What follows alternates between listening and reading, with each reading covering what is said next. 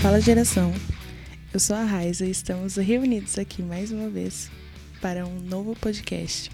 O episódio de hoje trata-se dos livros históricos e eu tenho a honra de apresentar a vocês o Pastor Robson. Bem-vindo, pastor. Isso aí, obrigado. Deus abençoe. Vamos ver se a gente consegue contribuir pro pessoal aí. Amém. Pega seu fone, se achega, fique bem confortável e vamos viajar por mais um grupo de livros da Bíblia, crescendo sempre. Pastor, para introduzir o assunto, nós queríamos saber quais são os livros históricos, para quem está perdido aí. Bom, vamos lá. Então, os livros históricos eles vão dar início logo depois do Pentateuco. E aí depois vem Josué, Juízes, Ruth, Samuel, 1 Samuel, 2 Samuel, 1 Reis, 2 Reis, Crônicas, Esdras, Neemias e Esther. Ok. E qual é a relevância desses livros, né? Que tipo de história eles contam? Bom, é, eu preparei um material aqui para nós, para a gente poder adentrar um pouquinho em cada um desses livros mas uma das questões é o, o porquê, né, da história, o porquê dos livros históricos, né? Então os livros históricos vai nos ajudar a entender, né, vamos dizer, desde o princípio basicamente até o começo ali do Novo Testamento, o que aconteceu na história. A importância da história, daquilo que aconteceu na sua vida até o dia de hoje, é o mesmo significado dos livros históricos. Né? O que aconteceu com o povo de Israel até esse momento aí, até o último livro, que seria o livro de Esther. Show. Então, começando por Josué, que o próprio nome já diz, o autor, né? Josué. Quais foram os fatos mais relevantes desse livro e como ele contribui para a história de Israel? Vamos lá. Josué, o autor, né? Um dos temas talvez mais relevante, talvez não, mais relevante é a entrada do povo, né, na terra de Canaã. E a fidelidade de Deus com o povo.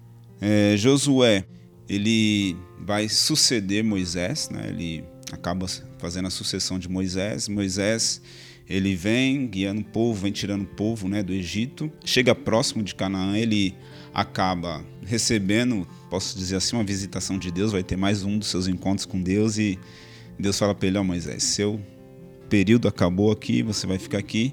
E quem tem que assumir isso é o seu sucessor, Josué, que caminhava já junto com Moisés nesse período, nesse tempo todo, estava ali já aprendendo, sendo preparado por Deus. E aí Josué, ele vai assumir isso. Então Deus vai ter que mostrar para o povo e mostrar para o próprio Josué que realmente estava com ele. E aí onde Deus ele vem, abre, né, novamente Jordão, Josué para de frente para o Jordão. O Jordão se abre e o povo vê que Deus continuava com eles, continuava cuidando de Josué. É, um outro fato que eu coloco como relevante é a conquista de Jericó, né? E Deus mais uma vez mostrando para o povo que Deus né, estava com eles, que Deus estava direcionando eles, porque eles não fazem esforço nenhum para conquistar Jericó. Isso é muito louco, né? Porque Deus fala para eles, vai dando umas voltas aí, eles vão dando umas voltas, e depois, na sétima volta, lá depois do sétimo dia, eles tocam as trombetas e as muralhas meio que implodem, caem. Né? Então eles conseguem conquistar e adentrar. E dali depois surge também a divisão das tribos. Né? Cada tribo começa a se aldear, se multiplicar. E acho que é algo interessante também os levitas, né? Cada tribo leva os levitas, né? Os levitas não foram separados por tribo, mas cada um foi porque onde cada tribo tá, tinha que ter, vamos dizer assim, um adorador, né? Alguém que fosse buscar a Deus. Eu gosto muito de, de lembrar, assim, que a Bíblia ela inicia contando a história de uma família, desde Adão, igual a pastora falou no, em um dos podcasts anteriores. E aí, a partir de Josué, deixa de ser a história só de uma família, de uma linhagem específica, que recebeu uma promessa de Deus lá em Abraão, sobre se tornar uma grande nação. Eu começo a ver então os livros históricos como a formação dessa nação, sabe? Justamente. E em Josué, eles precisam ganhar o primeiro ponto para se tornar uma nação, que é o território. Então, igual você falou, as batalhas são narradas, tudo isso é estabelecido dentro do livro de Josué. E é super bacana ver isso, porque uma nação ela não é construída só de povo. Então Deus precisava prover para eles todas as outras coisas, todas as outras bases. Cuidado de Deus com o povo sempre, né? Exatamente. O livro que segue é o livro de Juízes. Quais seriam os fatos relevantes nesse livro? Bom, o autor desconhecido, mas a teologia aponta Samuel como se fosse o autor, mas isso não é algo que a gente possa afirmar. E o tema vai colocar um pouco a apostasia e o livramento do povo, onde o povo acaba se afastando né, de, de Deus. E o propósito é relevar o declínio moral do povo espiritual, a aliança né, de, de Deus com o povo. Então ele começa com alguns pontos relevantes. Né? A ausência de um líder, Josué, também como Moisés, sai de cena, né, acaba morrendo, mas não tinha um sucessor. Né? Então Deus ele precisa precisa ter alguém que comande o povo. Já existia a lei, Moisés tinha deixado a lei, e esses juízes levantados eles começam a exercer essa lei que Moisés já havia deixado para o povo, né? E a aliança de Deus continuava com o povo. Bom, outro fator relevante, a apostasia do povo, né? O povo por falta de um líder, né? E depois Jesus depois vem e diz isso, né? Ferirei o pastor e as ovelhas vão se dispersar.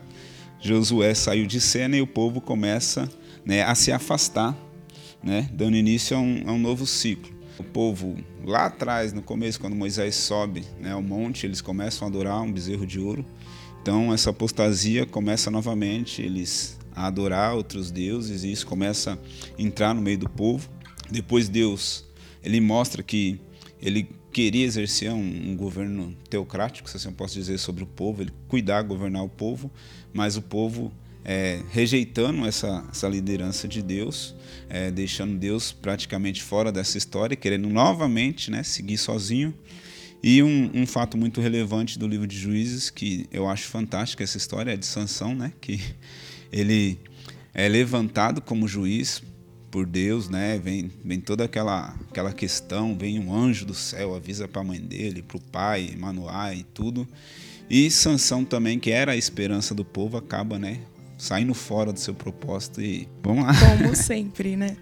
Todas as vezes que as pessoas depositam as suas expectativas em outras pessoas, elas acabam frustradas. Sim. E Deus sempre tentando lembrar esse povo de que coloquem as suas expectativas em mim, porque assim vai, vocês vão prosperar, assim vai dar certo.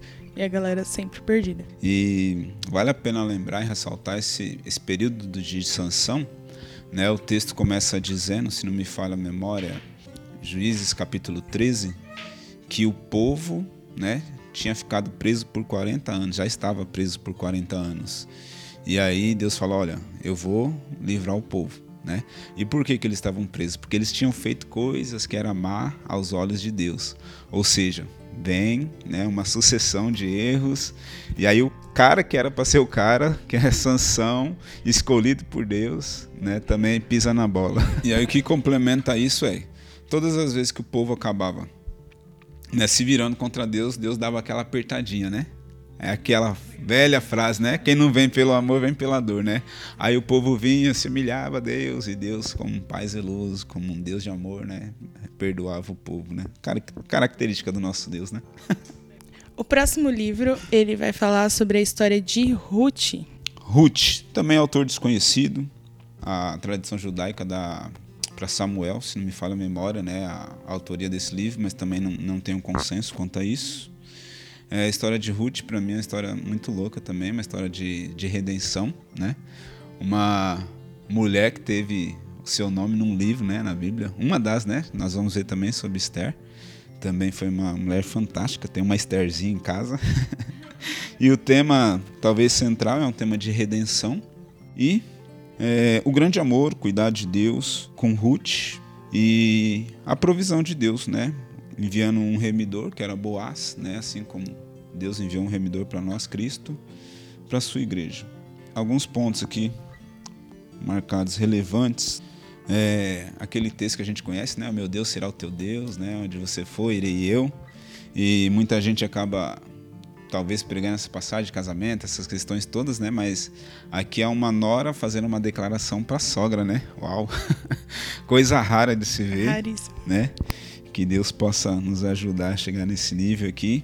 Ruth estava com a sua sogra Naomi, que havia perdido sua esposa, seus filhos, tinha saído da sua terra e agora ela não tem mais nada para oferecer e fala para Ruth, ó, vai embora, né? Ruth não, aonde você for, eu também vou e o seu Deus será o meu Deus. É, salvo engano, Ruth era é, moabita e aí ela com certeza tinha práticas de outros deuses, né? E com Noemi, sua sogra, com seu esposo, talvez, né? Aprendeu, né? Quem realmente era Deus. E quando se conhece quem é Deus, né, meio que impossível deixar, né? Eu vou atrás de você, Naomi, porque você tem algo a me oferecer. Não tem mais filho, não tem dinheiro, mas tem um Deus que, né? Então eu acho fantástico por isso. É, uma, um fator muito relevante, eu acho, é o aspecto da lealdade também de Ruth com a, com a sua sogra, porque ali ela está indo para tudo ou nada, realmente, só acreditando na fé e naquilo que ela estava ouvindo, né? Noemi pregar ou viver com exemplo de vida, e agora ela vai viver isso também na prática. E eles acabam voltando para a cidade de Noemi, né? E aí ela precisa, Ruth precisa trabalhar ela vai para o campo, né, colher lá as espigas e tal, e para poder se sustentar com a sua sogra. E isso chama a atenção de Boaz, né? Tudo um plano de Deus já.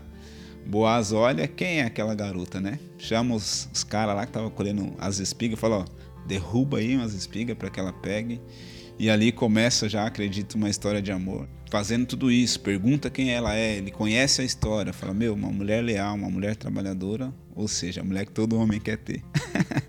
e aí Boaz acaba tomando ela para si, né, como esposa, cuidando da sua sogra, enfim. Que acredito também, um ponto bem relevante é Deus no controle, né? Quando tudo parecia perdido, quando tudo parecia dizer que não, Deus ele vem mais uma vez com a sua história maravilhosa e manda aí o Boaz que, que o remidor e, e cuida dessas mulheres aí com, com maestria. Eu gosto de Ruth porque ele abrange tudo, né? Ele pega a salvação, a redenção, como você mencionou. Ele é romântico também, porque ele tem uma história de amor. Ele fala sobre lealdade e amizade. Ele é um livro completo.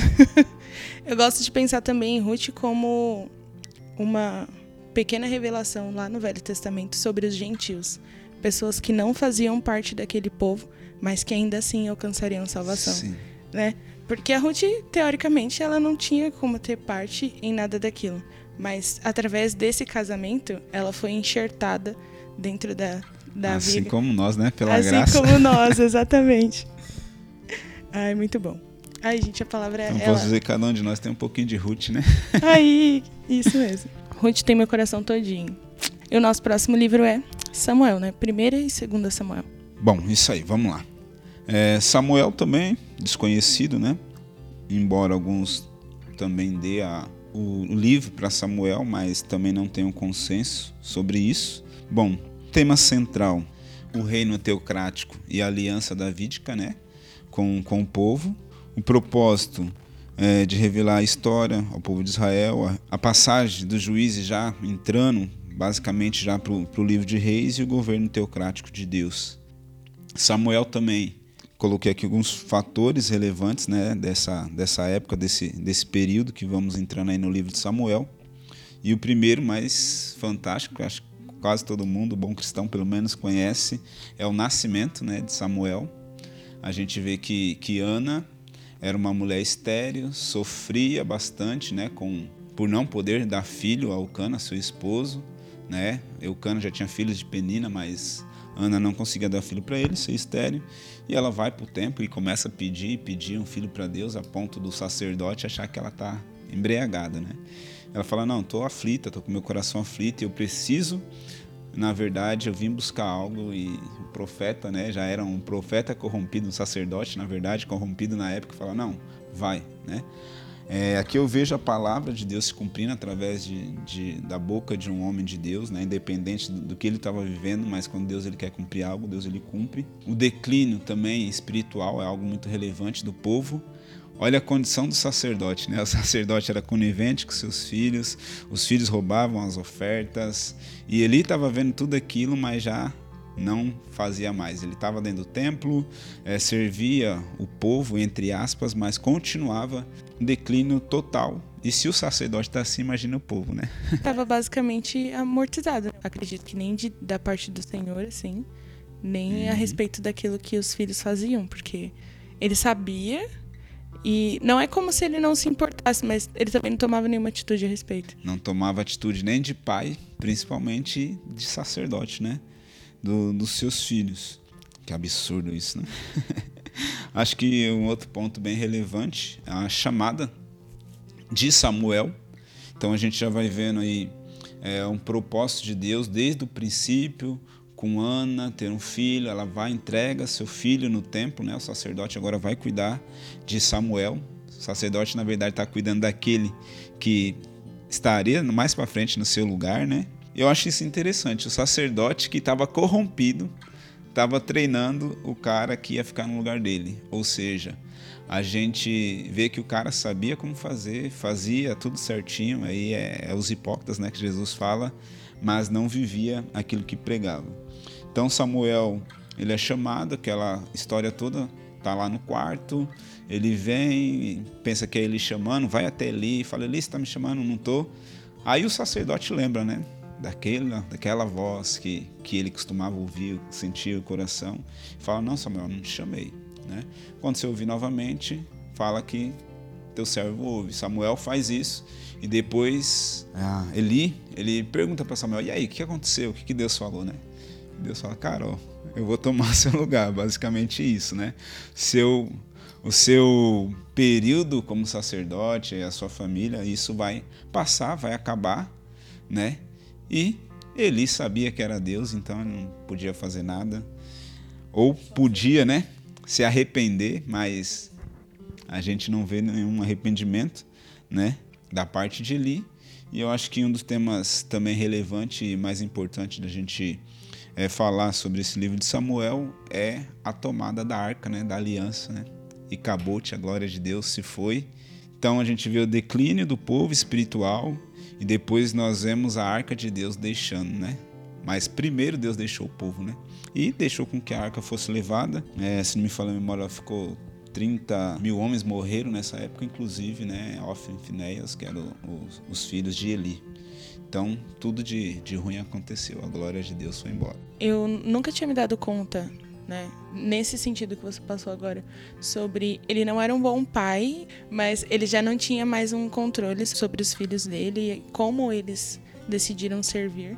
Mas quando ele recebe Samuel, ele tem tanta convicção de que aquilo era da parte de Deus, que ele ensina com, com maestria o garoto. Por mais que ele não já não vivesse talvez como antigamente. Pegou um papel de pai, criou o garoto e instruiu ele na, na lei do Senhor de uma forma que rendeu aí vários livros escritos possivelmente por Samuel. Sim, acredito também que Deus também veio fazendo esse papel, né? A partir do chamado que Deus se revela, fala com Samuel, acredito que dali para frente também Deus ele continua se relevando, né? Falando com Samuel, a Bíblia não diz isso, mas acredito que Deus também continua instruindo, né? Falando no coração de Samuel. E temos aí ninguém nada mais, nada menos do que o profeta Samuel, né? O grande. O profeta Samuel, que um, o primeiro profeta é um de reis. E depois daqui a gente já vai começar a dar introdução ao livro de Reis. Outros dois pontos que o livro de Ruth também me chama a atenção é que a sequência de livros ela vem naquela de construir uma nação, contando a história do povo. Então, Josué, Juízes. Aí Ruth parece que é um livro que não segue na mesma linha. Aquele livro não vai falar tanto sobre o povo, sobre o que foi construído dentro daquele povo, sabe? Sobre estabelecer aquela nação. Ela foge um tanto sobre isso. E ela vai contar a história de um, de um herói, a jornada do herói. Né? A Ruth é o herói da história, vai contar a jornada dela. E ela é uma pessoa que, como eu falei antes, ela revela Jesus dos gentios. E ela fez parte da genealogia de Jesus. Dentro da genealogia, é uma das poucas mulheres citadas. E esse fato dela seguir uma linha paralela também me, me espasma um pouco. Porque, por quê? Né? Dentro da história do povo, qual seria a relevância de citar uma pessoa que, teoricamente, não faz parte desse povo? Aí você mexeu um pouco comigo também, né? Aí eu, eu trago a memória também, se falando de Ruth, você tá um pouco fora do contexto da história, né, dos outros livros anteriores, mas a gente vê já um plano de Deus, né? É, Ruth não tinha nada a ver com a história, com, nós já passamos, era de um outro povo, era de um outro lugar. E aí ela vem é, e tem um filho com Boaz, se não me fala memória, Obed. E Obed ele vai ser o pai de Jessé, que era pai de Davi, que se torna rei, ou seja, da linhagem de Ruth, né, sai o rei Davi, o grande rei Davi, né, o rei de Israel. E pá, eu sei que o papo tá bom, mas como os livros históricos são muitos, nós decidimos dividir esse episódio em parte 1, que vocês ouviram agora, e a parte 2, que vocês ouvirão em breve. Queria agradecer a presença do pastor Robson aqui com a gente. Bom, para mim é um prazer de alguma forma poder contribuir, né? Tamo junto sempre. E é isso, pessoal. Nós encerramos por aqui. Tenham todos um ótimo dia.